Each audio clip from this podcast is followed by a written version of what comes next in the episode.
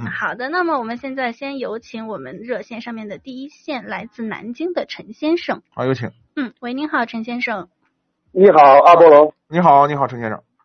哦，我想问一下，我那个新销车的车子改装那个中控导航大屏，哪个品牌？你指的是车载的那个导航是吧？对，原来那是五寸的不好用。嗯嗯嗯。那个你是这样，这个呢品牌非常多。我跟你讲啊，每年我都去深圳的那个汽车用品展，你在你在那个展销会上，你能看到上百种，就是你连听都没听说过的牌子，各种各样。基本上他们的那个就是它的核心的部分，就是它的系统的部分都长得差不多，非常类似。所以呢这块呢是这样，呃，我给你的建议啊，你可以在网上搜一下，就是搜一下这个排行，呃，有几个品牌，呃，靠排名在前面。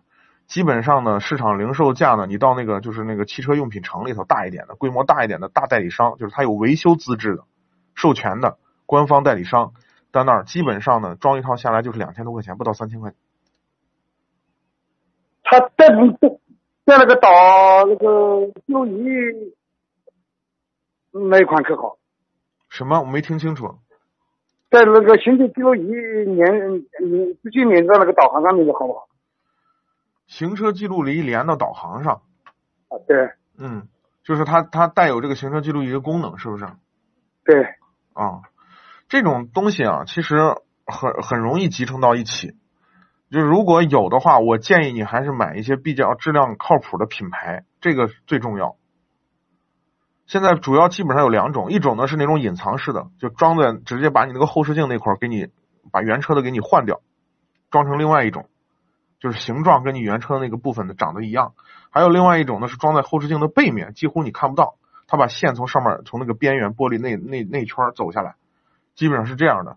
那如果它跟那个行车能跟你的整个的这个车载娱乐系统能够连在一起，当然更好。这可能在你查看在屏幕去查看里头内容的时候，可能操作起来更方便，不像上面那个小屏幕。